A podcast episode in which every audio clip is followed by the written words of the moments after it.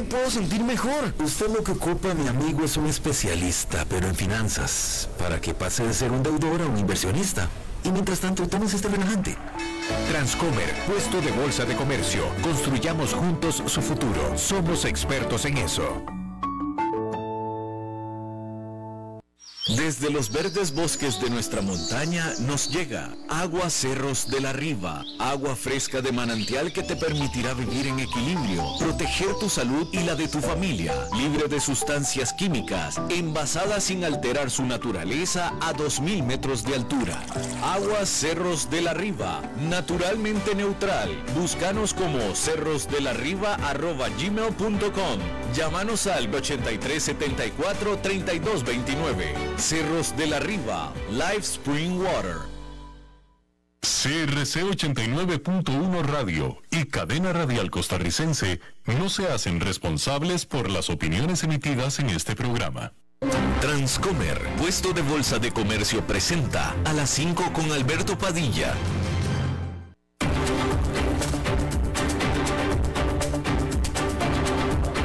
Inicia a las 5 con Alberto Padilla. Un programa diseñado con el objetivo de llevarte diariamente un tema de actualidad, acompañado siempre de reconocidos editorialistas, de lunes a viernes a las 5 de la tarde por CRC 89.1 Radio. A las 5 con Alberto Padilla. Hola, ¿qué tal? Saludos, bienvenidos a esta emisión de A las 5 con su servidor Alberto Padilla. Muchísimas gracias por estarnos acompañando. Gracias por estar ahí. Le mando cálidos saludos desde la señal y las instalaciones de CRC 89.1 Radio en San José, Costa Rica, desde donde estamos transmitiendo hasta el punto, en el tiempo y en el espacio en el que usted nos está escuchando, porque estamos saliendo en diferentes vías. Por ejemplo, estamos simultáneamente en Facebook Live, en la página de este programa, a las 5 con Alberto Padilla. Estamos también disponibles en el canal de YouTube del programa así como también estamos disponibles en podcast en las diferentes más importantes plataformas para ello, notablemente Spotify, Apple Podcast, Google Podcast y otras cinco importantes más. Aquí en Costa Rica este programa que sale en vivo en este momento a las 5 de la tarde se repite todas las noches a las 10 aquí por CRC 89.1 Radio. Acompañándome al otro lado de los cristales, tratando de controlar los incontrolables, el señor David Guerrero y la producción general de este programa, siempre poderosa desde Bogotá, Colombia, a cargo del señor Mauricio Sandoval. Hay que comenzar diciendo que eh, Rusia informó que el incendio en su refinería Novoshanstinsk, que es cercana a la frontera con Ucrania, fue causada por un ataque de dos drones. Mientras tanto, al menos 20 personas fueron muertas al estar las fuerzas rusas bombardeando misiles en la ciudad de Kharkiv, que es la segunda ciudad más grande de Ucrania. Hay que decir que la vida estaba volviendo a la normalidad en Kharkiv después de las últimas semanas, eh, antes de que se eh, reanudaran estas eh, hostilidades. Es decir, en un principio Rusia había atacado Kharkiv, pero luego lo dejó por la paz y después de varios meses incluso volvieron las hostilidades sobre esta que es la segunda ciudad más importante de Ucrania. La inteligencia militar británica eh, citó a las extraordinarias bajas por parte de Rusia y de las milicias prorrusias en la región de Donbass, en el este de Ucrania. Ah, bien, hay que decir que la primer ministro de Estonia, Kaya Kalas, dijo que su país sería borrado del mapa bajo los planes de defensa actuales de la OTAN. Estonia pertenece a la OTAN. La primer ministro advirtió que los tres países bálticos o los tres estados bálticos serían totalmente rebasados por fuerzas rusas si es que Moscú se decidiera a atacarlos. Estas declaraciones se dan en la antesala de lo que será la cumbre de la OTAN en Madrid la próxima semana, en la que los miembros discutirán precisamente la defensa de lo que es su flanco oriental. Y bueno, ahí lo tiene usted. Hay que decir también que el presidente de la Reserva Federal de Estados Unidos, Jerome Powell, en una audiencia ante el Senado de su país, dijo que el Banco Central, es decir, la Reserva Federal, está comprometida de manera muy fuerte en traer abajo a la inflación, la cual ahora se encuentra en su nivel más alto en 40 años. El jefe del Banco Central de Estados Unidos dijo que la invasión rusa a Ucrania y los continuos confinamientos por COVID-19 permanecerán empujando hacia arriba a la inflación, pero dijo que la economía de Estados Unidos todavía permanece lo suficientemente fuerte como para soportar un ajuste de la política monetaria. A ese respecto, hay que decir que las acciones estadounidenses, o sea, allá en Nueva York, durante este miércoles casi toda la jornada estuvieron extendiendo el salto que se dio el martes después de que el SP500 registrara su peor semana en más de dos años, la semana pasada. Sin embargo, hay que decir que hacia el cierre de la jornada la tendencia cambió y los mercados, las acciones, los indicadores quedaron en números rojos, aunque de manera muy suave, pero casi toda la jornada estuvieron cotizando en números verdes. El índice industrial Dow Jones quedó con una caída de 0,15%, mismo porcentaje que cayó el Nasdaq Composite. El Standard Poor's 500, el indicador más amplio, perdió 0,13%.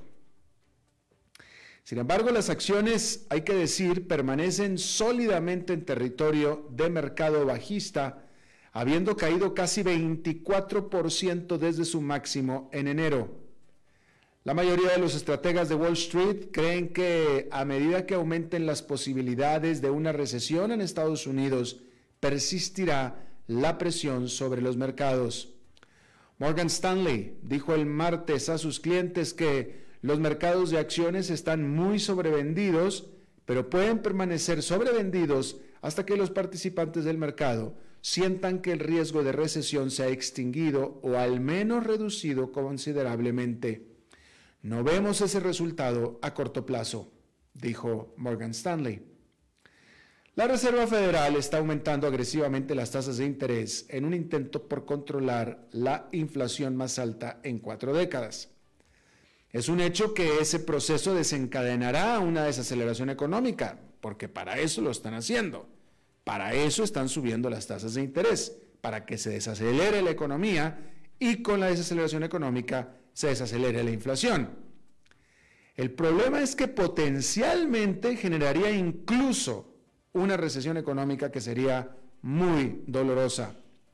De hecho, Goldman Sachs ahora ve una probabilidad del 30% de que Estados Unidos entre en recesión durante el próximo año, frente al 15% que estimaba anteriormente. Y bueno, el presidente de la Reserva Federal, Jerome Powell, este miércoles estuvo eh, enfrentando preguntas en el Congreso durante este testimonio, pero continuará el jueves.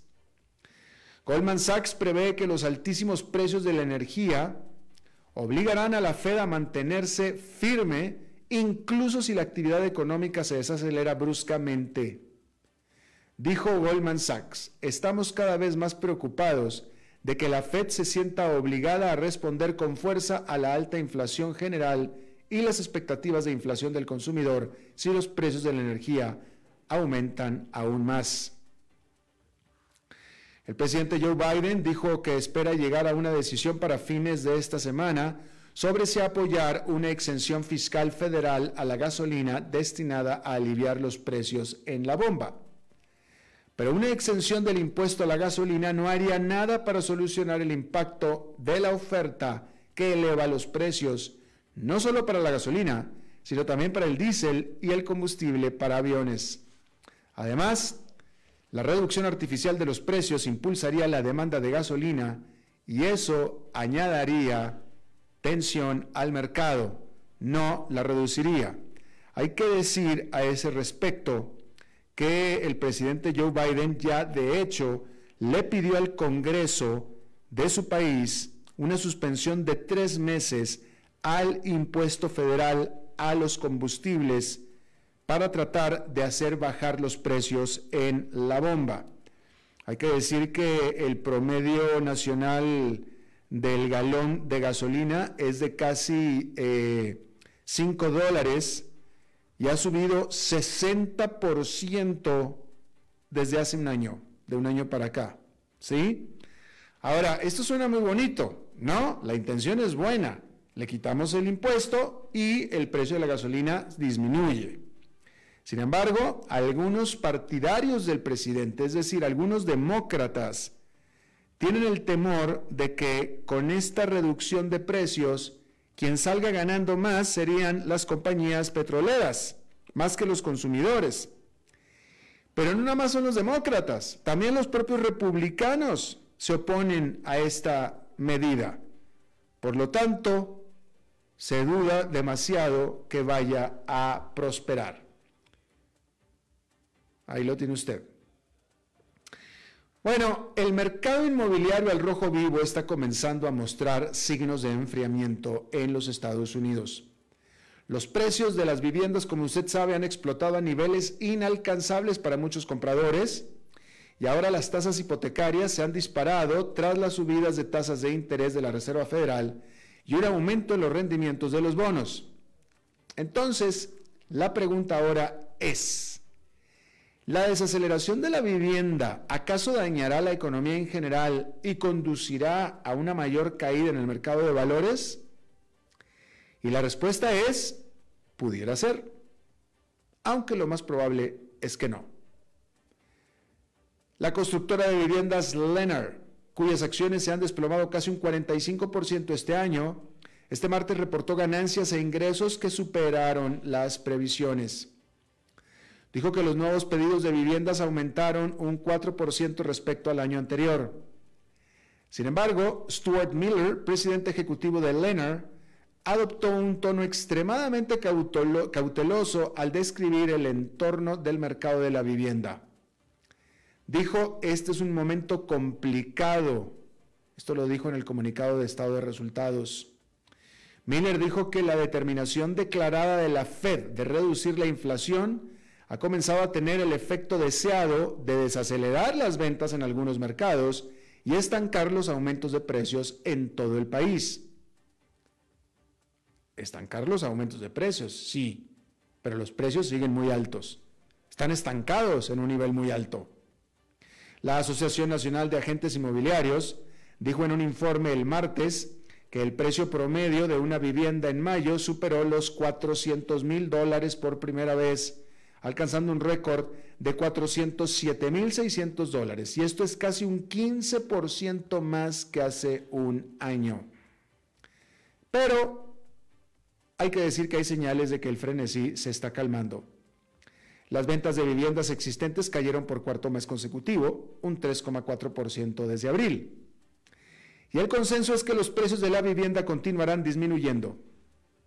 La mayoría de los expertos tienen la esperanza de que una mayor desaceleración no cause estragos en la economía y los mercados, como lo hizo el estallido de la burbuja inmobiliaria y el colapso de las hipotecas de alto riesgo del 2008, debido principalmente que ahora, hoy en día, la salud de los bancos en general y de la cartera hipotecaria en particular es mucho más sólida.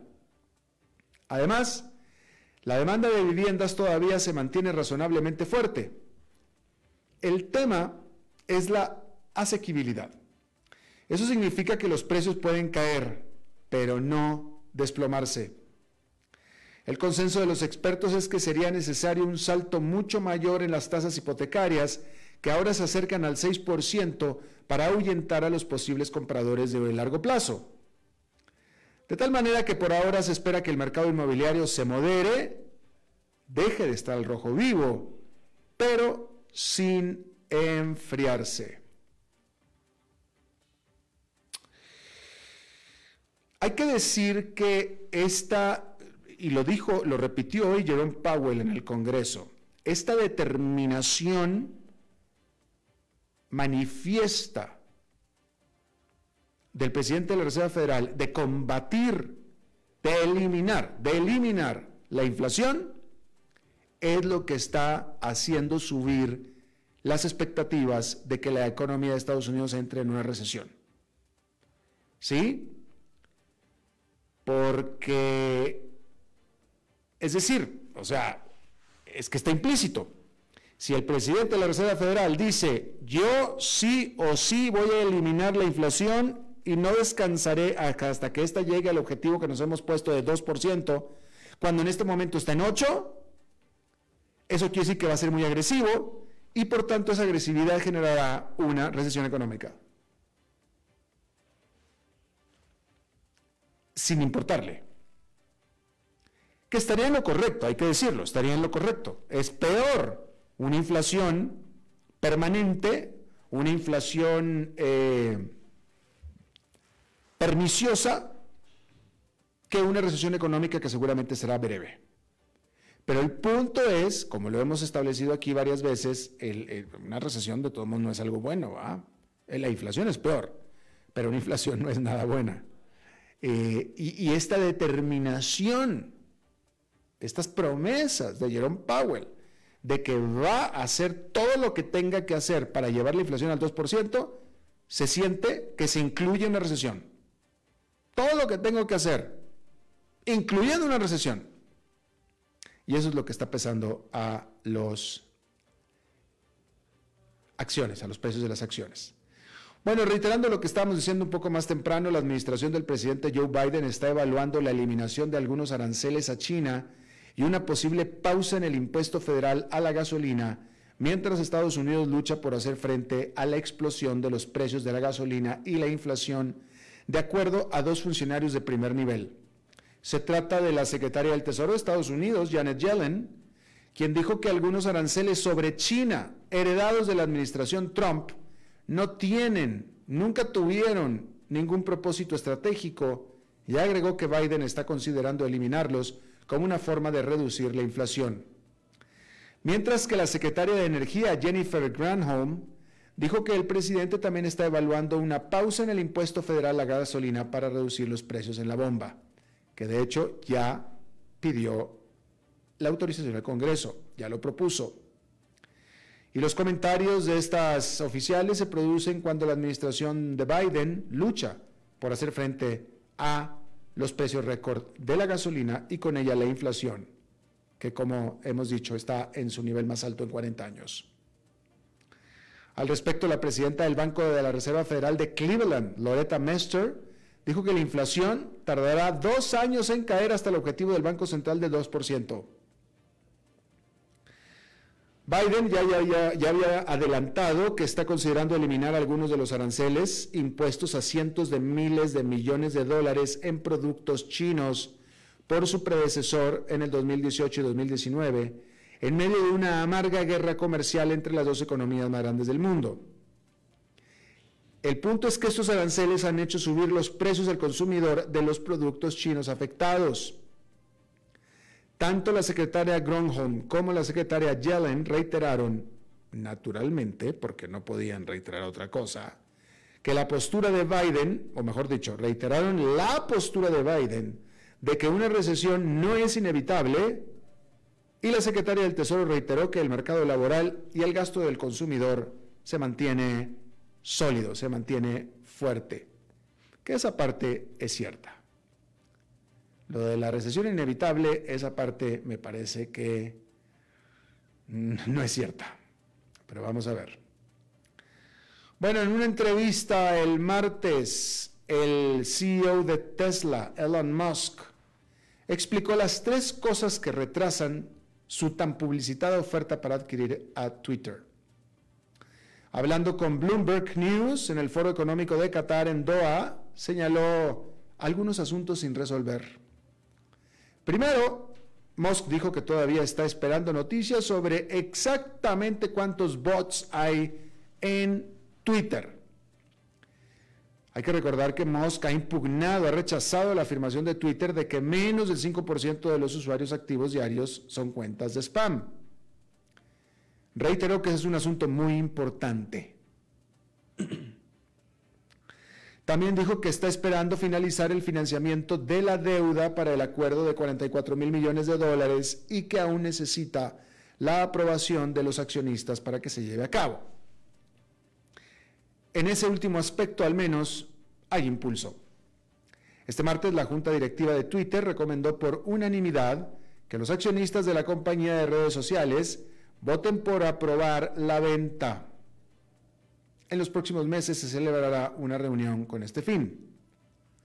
La Junta dijo que había determinado que ninguna de las posibles alternativas a la fusión, incluida la independencia o la búsqueda de un adquiriente diferente, probablemente sería mejor para los accionistas que el acuerdo de Musk. Sin embargo, los mercados se han hundido desde que Musk renunció, no, no renunció, no, anunció su precio en abril. De nuevo, los mercados se han hundido desde que Musk anunció su precio en abril. Las acciones de Twitter subieron junto con las acciones el martes, pero siguen cotizando muy por debajo, pero muy por debajo de los 54 dólares con 20 centavos por acción que ofreció Musk. Ahora están cotizándose en alrededor de 39 centavos, 39 eh, dólares cada acción. Eso indica que los inversionistas siguen siendo escépticos de que el acuerdo se lleve a cabo, al menos en ese precio al menos en ese precio. Bueno, los Obama, Barack y Michelle Obama, se cambian de casa, pero se cambian de casa de podcasts. Higher Ground, que es la firma productora de Barack y Michelle Obama, firmó un acuerdo exclusivo multianual de producción con Audible, Audible, que es el servicio de audiolibros y podcast de Amazon. Le da a Audible los estrenos en el contenido de Higher Ground e incluye múltiples proyectos de audio que se distribuirán en todo el mundo. Los detalles financieros y la duración del acuerdo no fueron revelados. El nuevo acuerdo con Audible, que se anunció el martes, sigue los reportes de que los Obama terminaron en abril su asociación con Spotify. Ese acuerdo había estado vigente desde el 2019. Este nuevo acuerdo es solo una parte de la continua participación de los Obama en la industria del entretenimiento desde que dejaron la Casa Blanca en el 2017. Higher Ground también tiene un acuerdo exclusivo de producción con Netflix que ha obtenido películas y programas de televisión que han sido galardonados. Por ejemplo, American Factory, un documental sobre una empresa china que abrió una fábrica en Ohio, ganó el premio de la Academia a la Mejor Película Documental en el 2019. En cuanto a sus esfuerzos de audio, Higher Ground ha producido podcasts como Renegades, Born in the USA, que es un conjunto de conversaciones entre el expresidente y la estrella de rock Bruce Springsteen, The King, The Boss, The Boss, The Boss y The Michelle Obama Podcast, que es el Spotify Original más, o sea, el original de Spotify, más escuchado hasta la fecha, según la compañía. Pero déjeme, voy a meterle aquí, por cierto, un tema paralelo, ¿sí? Y es esta, eh, es esta, Hola. Ah, ah, ok. Muy bien, muy bien. Aquí está. Acaba de pasar Maritza. Nos acaba de advertir que el tema que viene hoy está caliente. Pero bueno, le decía yo entonces que eh, déjeme, toco con usted este tema, ¿sí? Y es la, ah, ¿cómo le voy a decir? Ah, o sea, claramente Michelle Obama y Barack Obama están ganando dinero, mucho dinero, con estas eh, asociaciones, primero con Spotify y después con, eh, ahora con Amazon y también con Netflix, ¿sí? Pero ¿sabe usted por qué lo hacen? Porque necesitan trabajar. ¿Sí? Necesitan trabajar. Seguramente lo hacen por gusto, etcétera, pero necesitan trabajar. O sea, ellos están tras la papa, están tras la plata. Y traigo este tema a colación porque no importa en qué país me está escuchando usted, no importa. Yo le pregunto a usted, ¿cuántos expresidentes del país del que usted me escucha tiene que trabajar para sobrevivir, para, para subsistir?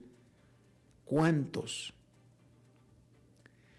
Porque la realidad de las cosas es que en la mayoría de nuestros países, la mayoría de los expresidentes viven ricos. Viven ricos. O sea, ¿no? Ahora, claro, pues un presidente Martinelli, ¿no? Este, un presidente, eh, el expresidente de Chile, los quienes fueron empresarios, etcétera, que eran empresarios, ok, ellos ya, ellos ya eran ricos, o sea, tal vez sean más ricos todavía, pero no. Pero le pregunto yo por los expresidentes de nuestros países que toda la vida fueron políticos. En teoría un político debe ser pobre, ¿no? O sea, si toda la vida fue político y toda la vida ha ganado salarios de político, pues tienen que ser pobres, ¿no? ¿Cuántos? Fíjese, por ejemplo, Enrique Peña Nieto, expresidente de México. Toda la vida fue político. No tuvo otro trabajo que no fuera político. Toda la vida fue político. Además está joven. ¿No? Y ahora el señor vive en Madrid, en uno de los barrios más exclusivos de Madrid. Pues ¿cómo le haces?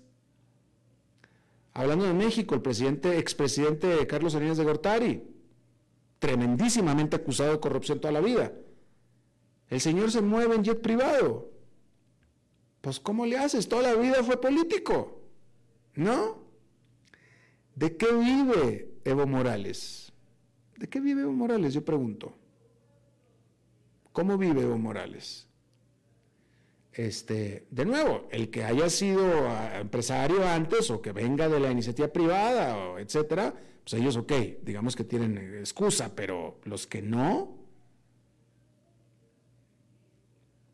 o sea, los que no trabajen, ¿va? O sea, ¿cuántos, cuántos expresidentes conocemos que no trabajan? No tienen necesidad de trabajar. Pues, ¿cómo le hacen? En fin, Barack Obama tiene que trabajar claramente. Bueno, ahí lo tiene usted. Vamos a hacer una pausa y regresamos con nuestra entrevista de hoy. A las 5 con Alberto Padilla, por CRC 89.1 Radio. Bienvenidos a un episodio más de Wall Street en un minuto, un servicio informativo sobre los mercados internacionales desde Transcomer, puesto de bolsa de comercio.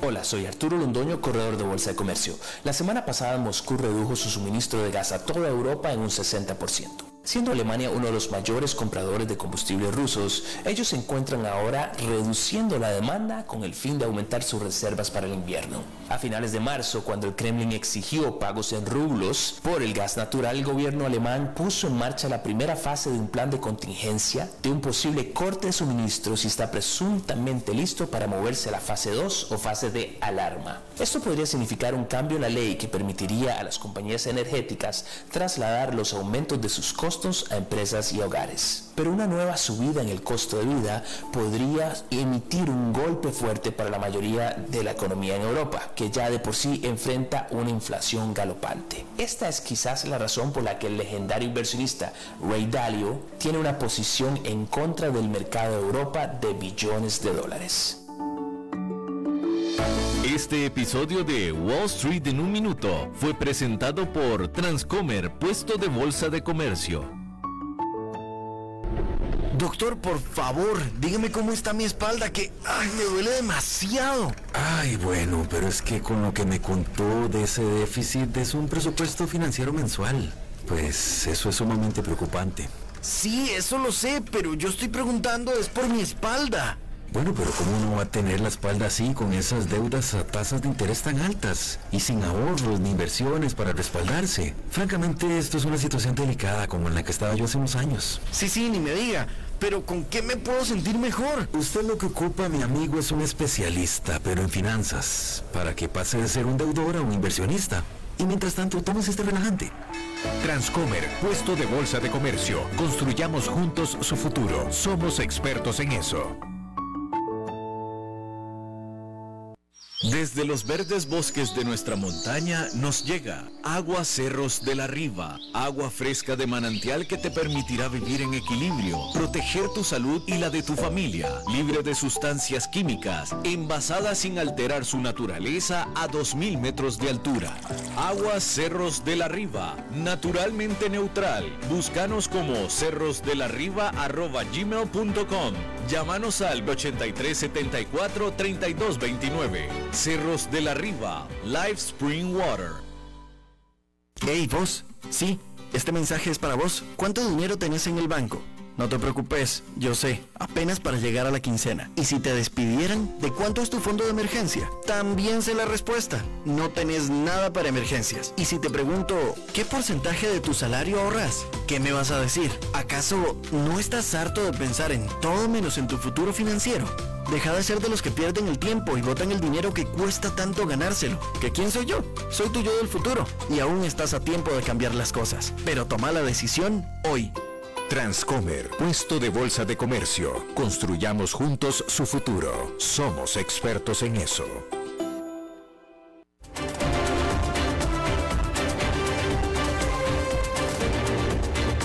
Seguimos escuchando a las 5 con Alberto Padilla. Muchísimas gracias por continuar con nosotros. Vámonos a Ecuador, donde otra vez hay protestas callejeras, eh, hay manifestaciones callejeras, hay huelgas, etcétera, bloqueos, otra vez. Eh, y voy a decir que incluso otra vez por los mismos grupos en protesta por el alza de precios. Otra vez también voy a decir, en esta ocasión digamos que había un poco más de justificación en el sentido de la inflación, que es un problema mundial que afecta definitivamente a los ecuatorianos también. ¿Y quién digo los mismos? Bueno, porque otra vez son los, eh, el grupo de indígenas, son, son, son básicamente los indígenas, la Confederación de Nacionalidades Indígenas, eh, que son los que típicamente se manifiestan y los que típicamente ah, han, han, han, ahorcado ya a varios gobiernos y han incluso con estas manifestaciones tumbado algunos gobiernos. Ahora déjeme le aclaro una cosa. Uno pensaría, el estereotipo ese es, de que Ecuador es básicamente una nación indígena.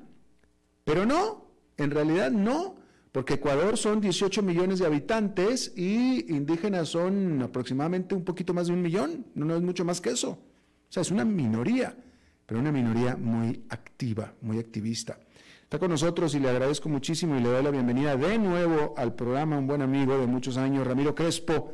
Él es un excelente analista de su propia firma Analytica Securities, eh, típicamente basado en Ecuador. En este momento estás fuera del país, ¿no es cierto, Ramiro? ¿Cómo estás? Hola, Alberto, muy buenas tardes, qué gusto. Igualmente. Estás en Estados Unidos en este momento, ¿no es cierto? Sí, salí ayer de, del Ecuador vine a Miami porque tenía unas reuniones con potenciales inversionistas en el Ecuador. Eh, me supongo que tu trabajo eh, se está dificultando en estos días precisamente por lo que está pasando, ¿no? Claro, eh, ante estos eventos, hoy la cobertura obviamente de los eventos, que para quien no está familiarizado con lo que ocurre, puede exagerar la dimensión o de, las protestas en el sentido de que tal vez van a tumbar el gobierno, lo que es poco probable, obviamente eh, complica el tema de las inversiones y una manera como análogamente se ha reflejado esta complicación es con la fuerte subida del riesgo país, que luego de la elección del presidente Lazo había bajado notablemente y, y con el COVID, perdón, y con la guerra de Rusia y Ucrania, etcétera, no volvió a subir como subieron muchos países emergentes. Entonces había confianza en el gobierno de Lazo, eh, confianza en la situación del Ecuador, pero este es un estallido complica las cosas. Definitivamente. Pero ahora, a ver, eh, Ramiro, yo creo que esta es a lo largo del tiempo, no sé, la décima vez que te entrevisto para el mismo tema en, años, diferentes, ¿sí o no? Y en presidentes diferentes. Entonces, vamos a ver, eh, eh, por el tono que acabas de dar y de, me parece que acabas de dejar ir, de, de inferir, que estas protestas en esta ocasión no son tan severas, tan fuertes, tan dañinas, tan estrangulantes. Eh, eh, no sé, vamos a hacer un ejercicio. tú y yo hemos conocido estas protestas durante mucho tiempo. Diez, entre el 1 al 10, 10 siendo ya van a tumbar, ya tumbaron el presidente, del 1 al 10, 10 siendo ya tumbaron el presidente. ¿Qué intensidad tienen estas o qué, qué fuerza tienen estas del 1 al 10? Yo, yo diría las de octubre del 2019 tendrían una intensidad de 7 u 8 las del... Eh, con, eh, Lenin Moreno. Eh, sí, y estas pueden tener una intensidad de 6, 7. Ok, o sea, de todos modos. Ahora, eh, ponos en contexto, este, pareciera que son muy legítimos los reclamos de, en aquel entonces 2019 creo que fue por un aumento en los precios de los combustibles porque les quitaron los subsidios, ¿no es cierto? Así es, y me entrevistaste en ese, Exacto. en esa fecha y yo realmente decía que era una gran cosa lo que había hecho el gobierno eh, de Lenin al retirar los subsidios de los combustibles, porque eso había fomentado el crimen organizado por 50 años, desde que el Ecuador comenzó a, a exportar petróleo. Entonces, básicamente se vendía el combustible a la mitad del precio que en Colombia y en Perú. Entonces, una permanente causa de negocios de contrabando, de crimen organizado, así como el alcohol, la prohibición de, de vender alcohol en Estados Unidos, creó organizaciones criminales, porque siempre ha habido crimen, pero no había habido organizaciones criminales. En el Ecuador, obviamente, hay organizaciones criminales que están metidos, en, permeados en el poder, y esta era una buena manera de, comenzar a frenarles. Pero me equivoqué, pensé que el gobierno de Lenín Moreno iba a aguantar con mayor firmeza, pero tuvo que echarse para atrás por la violencia de las manifestaciones, lo cual también me hace pensar que obviamente estas manifestaciones están muy bien financiadas entre otros por esos mismos contrabandistas, crimen organizado de, eh, de combustibles. Entonces, ese es el factor común que yo encuentro. Eh, el Ecuador tiene que, es un adicto eh, a, los subsidios de, combustibles. Yo creo que hay un crimen organizado que ha permeado mucho la clase política, mucho la sociedad civil y obviamente no quiere que eh, suban, se reduzca el subsidio, por lo tanto se reduce el negocio y eh, consiguieron sus objetivos en el 2019, pero luego el, eh, el ministro de Energía, René Ortiz, a quien tú conoces, hábilmente logró diferenciar haciendo que floten, de acuerdo al mercado internacional, los precios del combustible que se llama eh, super y que se permitió también la exportación de los combustibles por parte del sector privado y solo un tipo de gasolina fue subsidiado, pero ahora eh, están pidiendo que en ambos casos se retroceda. Entonces yo creo que hay mucho de esa eh, comunidad de intereses que es básicamente evitar la reducción de los subsidios de combustible como uno de los elementos subyacentes. Ya, ah, bueno, pues ahí está. Entonces, entonces definitivamente, bueno, me contestaste la pregunta que te iba a hacer al respecto de qué es lo que había detrás realmente de este asunto, ¿no? pero eh, eh, ¿qué ha sido entonces, dado que no es la primera vez que sucede esto, cómo es que, cómo podemos esperar que se apacigüe el, conflicto actual? ¿Cómo se apaciguó la vez pasada y cómo podemos esperar que se apacigüe esta vez, dado los elementos que acabas de decir? La vez pasada, el gobierno tuvo que echarse para atrás, se se llegó a un acuerdo, a los cuatro meses salió un nuevo decreto donde se incluyó esto de las de la flotación del combustible super y eso más o menos ha funcionado, pero con el alza tremenda que hay ahora del precio del petróleo, entonces eh, tienen que subir los combustibles, no necesariamente los de clase más barata, que es así, está con un precio fijo, sino de la gasolina super, que más, más que nada es para la clase media, para la clase alta, que sí, sí, podemos pagar. Eh, entonces, y obviamente es la, que más se contrabandea. Entonces, eh, yo creo que lo que van a insistir es que esto no ocurra, que no se reduzca el subsidio y vamos a ver qué pasa. El gobierno Moreno luego inició acciones criminales contra los líderes de la, de la revuelta del 2019 y estaba avanzando en eso, pero el Congreso, que es uno de los factores también de que todo esto ocurra y de ingobernabilidad, porque está controlado por los correístas y, y lamentablemente por los socialcristianos que son de extrema derecha, o sea, el fascismo tal vez de derecha y el fascismo de izquierda se han unido en contra del gobierno de Lazo, que una de las cosas que no quiere hacer es eh, dar a cambio de su apoyo en el Congreso participaciones de las empresas públicas, que es el botín de la política ecuatoriana. Claro, claro.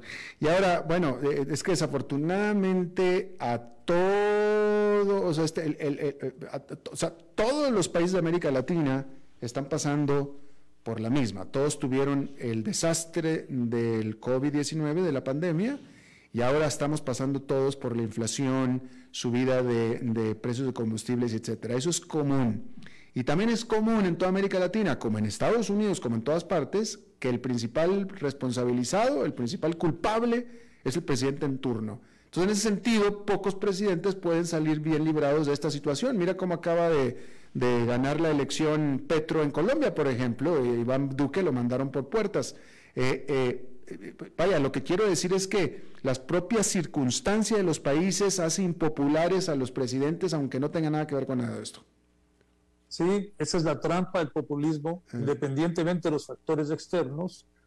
Eh, el populismo le encanta gastar, entrar al poder cuando hay dinero, gastarlo mucho, luego tiene que salir del poder porque ha perdido popularidad, entra un gobierno más responsable que va a solucionar los problemas causados por el populismo, pero obviamente eso toma tiempo y la gente comienza a extrañar la bonanza, aunque artificial, del populismo, y dice en esos tiempos estábamos mejor, con Rafael Correa estábamos mejor, entonces que venga Rafael Correa eh, sin darse cuenta o sin eh, no, graficar que el responsable de la situación que en este momento eh, vive el país, que es básicamente el Estado está en una situación de quiebra, el país no, pero el Estado sí y eso es por Rafael Correa. Y, Guillermo Lazo está haciendo una buena labor para sacar adelante el país y aparte de eso ha sido un ejemplo mundial en el tema del de el COVID, de la vacunación contra el COVID. Mm. Y se ha ido avanzando, pero hay una también un afán por parte de estos grupos de eh, grupos de socialismo del siglo XXI, de, Correa, etcétera, de que este gobierno no le vaya bien, porque quieren que este gobierno le vaya mal y adicionalmente quieren evitar que este Congreso avance, este gobierno avance en la investigación de los tremendos robos y delitos que se que ocurrieron en la época especialmente de, de Correo, de Correa, pero también de Moreno. Entonces hay, hay, bueno, ¿cuál es el objeto del populismo? Es llegar al poder. ¿Para hacer qué? Mantenerse en el poder. Y eso es lo que hemos visto con Maduro, eso es lo que hemos visto con Ortega, que no les importa realmente el bien común, el cambio de la sociedad, esa sociedad paradisíaca que hablan, sino quedarse ellos en el poder. Los países se arruinan, pero la nomenclatura está billonaria y feliz. Claro, por supuesto. Bueno, pues Ramiro Crespo de Analítica Securities de Ecuador. Un puntito más, si me permite. Por favor. Sí, el gobierno de Lazo está reaccionando, por ejemplo, haciendo que los hospitales que quedaron quebrados en la época de Correa, etcétera, ahora van a ser por también reclamo de las, de, de las clases indígenas, pero también es la preocupación del gobierno de Lazo. El vicepresidente es un médico y él recorrió inmediatamente que tomaron el poder Alfredo Guerrero los hospitales. Entonces van a ponerle como prioridad eh, la salud, el tema de la educación mixta, el tema de la mala nutrición infantil y, y el tema del financiamiento más barato, porque también la crisis, la crisis de, la, eh, de mucha la población indígena es la crisis histórica que nosotros tenemos que tener obviamente una sensibilidad para combatir eh, esa pobreza. El, tema también en el Ecuador es que es una diferencia de eh, hay gente pobre que nosotros no debemos permitir que siga existiendo en esa pobreza y deberíamos hacer un esfuerzo para que salgan de esa pobreza. definitivamente. Bueno, pues Ramiro Crespo de Analítica Securities de Ecuador, te agradezco muchísimo y hayas charlado con nosotros otra vez, Ramiro. A las órdenes. Gracias, muy amable. Vamos a hacer una pausa y regresamos con más.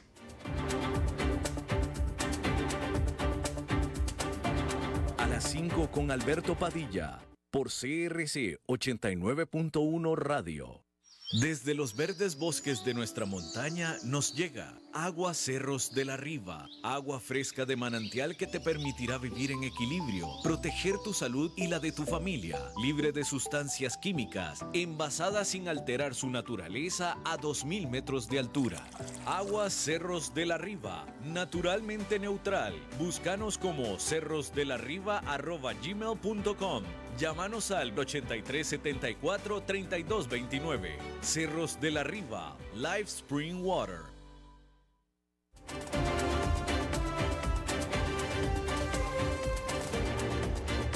Seguimos escuchando a las 5 con Alberto Padilla. Bueno, es miércoles y ahora sí vamos a pasar a ah, temas serios, realmente serios, como todos los miércoles, con nuestra buena amiga y corresponsal de asuntos importantes. Maritza. Hola, mi amor, ¿cómo estás, bebito? ¿Cómo estás, Maritza? ¿Cómo estás, mi reinisol? Muy bien, ¿y tú? Mi amor, hoy vengo, fíjate que te traigo un tema. Yo sé que vos sos, te gusta mucho el asunto de la economía. absolutamente que sí. Y hoy te traigo un tema sobre economía. Perfecto. Eh, y, me gusta este tema, me gusta este tema, porque sé que me, que me vas a dar una opinión objetiva. Este, y yo sé que este tema te va a gustar. Este tema más te vas a ver. ¿Estás listo? Adelante. ¿Vos has visto? ¿Qué piensas vos sobre las criptomonedas? Eh, son, son eh, una, básicamente una pirámide, una, una, un esquema piramidal. Pero digamos, si vos me recomendarías a mí invertir en criptomonedas, eh, bueno, la más famosa y la más sonada es el Bitcoin, right? Right. ¿Dónde me, dónde me, este, me recomendarías que yo invierta, por ejemplo, en Bitcoin? No, no te recomendaría jamás que invirtieras en Bitcoin a menos de que tuvieras un dinero de sobra que no te importe perder. Ese dinerito lo puedes invertir en, Bitcoin. Sí, sí. Eh, fíjate que ya he oído, lo mismo que estás diciendo, lo he oído de diferentes economistas que dicen, él. usted, la platilla que quería invertir tal vez en, este, en Tencha, ¿sabes qué es Tencha? No, no sé qué está en Ay, ay, Alberto David, el botón rojo, por favor, el botón rojo. ¿Cuántos años de vivir en Costa Rica tener, mi vida? El botón rojo, David. ¿Qué es tencha? Mi amor, este, fíjate que Tencha, Tenchas, Tenchas Place, es un lugar en Cartago muy famoso, mi amor, donde venden la caricia. ¿Donde venden qué? Donde venden la caricia. ¿Venden qué? La caricia, la caricia. Ajá. Las mercenarias del amor trabajan. Ah, ok, ok, ok, ya, ya, ya. Bueno, si usted, por ejemplo, tiene una platilla que la va en lugar de eso, si quiere invertir, inviértelo en bitcoins, pero no se embarque. Pero esta cuestión. No, pero permíteme, no, no, permíteme, permíteme. Una plata invertida en Tencha es una plata bien invertida. En bitcoin no. Eso cresta, eso cresta. Bueno, puede ser, puede ser. Exacto. Este, o hay que, hay que mal, hay como es que decía un amigo, este, nalgastarla. La plata que hay que nalgastar. Oíme, mi amor preciosa. Fíjate que yo estoy enterada, yo estoy muy inmersa en el mundo de la, de la economía Ajá, muy bien. y estoy investigando sobre las criptomonedas. Hay unas, hay una que se llama, no sé si estás, este, si estás, eh, ¿cómo se llama? Enterado. Hay una que se llama Ethe- Ethereum, Et- Ethereum, sí, ok. esa. Hay otra que se llama Dogecoin, Dogecoin, no sé cómo se Dogecoin, pronuncia. sí. Es el Dogecoin, mi amor. Y lo sentado, está sentado. Sí. Porque lo que yo te digo, bueno, pues ya vos sabes que me invento de una vez ahorita la computadora para que veas que no, es- que no es mentira. David, el dedo en Madrid. En Madrid, no vida, pero, pero, pero, mi amor, ¿cuál es tu miedo? A ver si yo Miedo, pánico tengo, pánico. No, Ya me amor, echaron a la policía una vez, ¿ok? Mi amor, pero ya nos vamos a casar para el green card, vos no te preocupes. Fíjate que, veme lo que te voy a contar, a mí se me paró el pelo a lo que hemos llegado. Fíjate que esto está pasando ahorita en Madrid. En Madrid, en un barrio este, madrileño, el barrio de Chueca. Ahí se está fraguando y ya se pusieron de acuerdo, ya lo montaron. La comunidad LGTB, no sé cuánto, porque, eh, sí, porque son millones LGTBQ. Fíjate que de, de, de este para el mundo hicieron la primera criptomoneda homosexual. Esto no lo estoy inventando, mi amor. Y adivina cómo se llama. Me muero. Maricoin. Se llama, los invito a que lo busquen. Se Mari- llama Maricoin. ¿Maricoin? Maricoin. Mi amor, esto va a entrar a, esto, esta moneda va a entrar a regir a partir de diciembre de este año. Ajá. Y ojo, va, va a estar en 25 estable- establecimientos. Es el maricoin. Y si vos usás y tenés esta moneda, sos un maricoiner. ¿Qué te parece? ¿Qué te parece? Mira qué tal. Eh, ya, revísale la billetera ahí a Roberto, por favor. Ay, Alberto. Va a tener un, un billete de mil maricoins. Mi amor, pero veme qué vacilón. Veme qué Oye, pero, a ver, espérate, ¿y, y, y, y qué? Pero, o sea, y, bueno, y, o sea, es, es, es una, es una moneda digital más, ¿y qué? Pero, ¿qué, qué, qué es lo que la hace Maricoin? ¿Qué es lo que la hace LGBT, etcétera, etcétera? por eso Pero te por eso, digo. Maritza, eh, eh, es digital, no se puede meter por la alcancía. Ay, Dios mío, Ay, pero ¿qué clase de guarro Pero tienes? por eso No, no, barbaján. Por eso, para ahorrar, para Es ahorrar. un barbaján, es un guarro. Es lo que ¿Qué, está qué clase eso es de un guarro? ¿Qué, qué hace una dama como tú con un guarro como ese? Ay, yo no lo sé.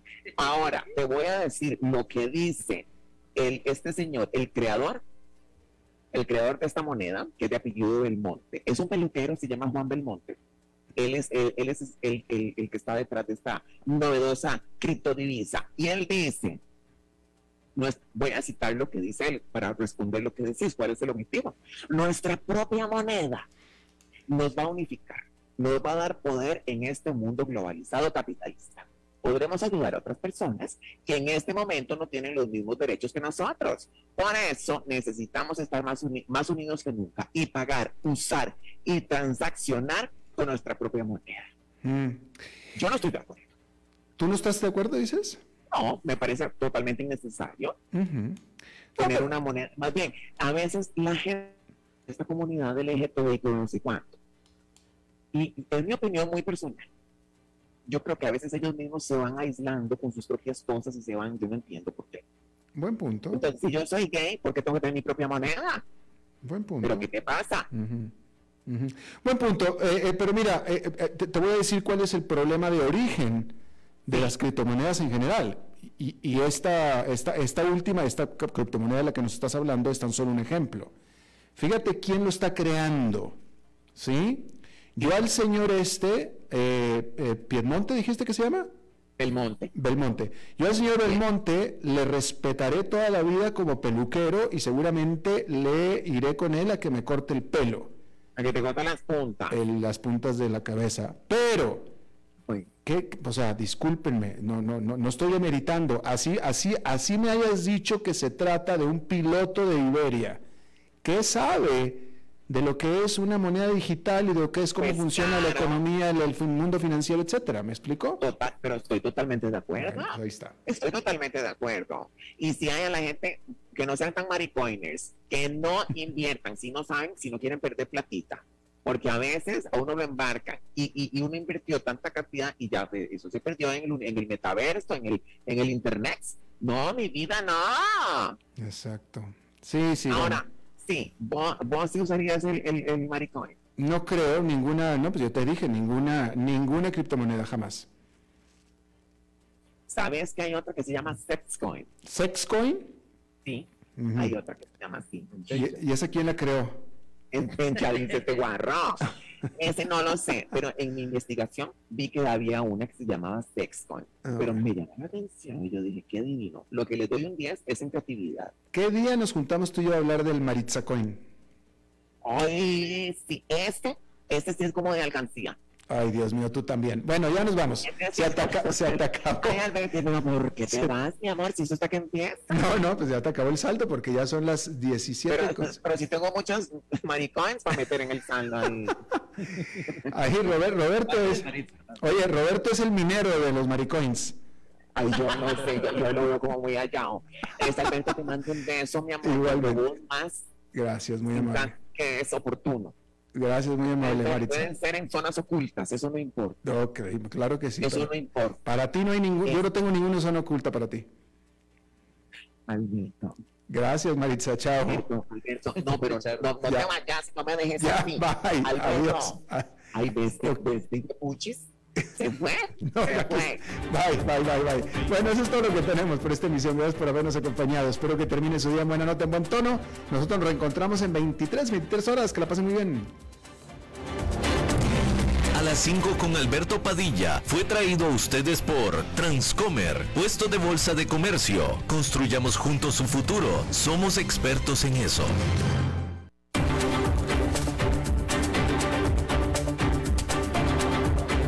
Concluye a las 5 con Alberto Padilla.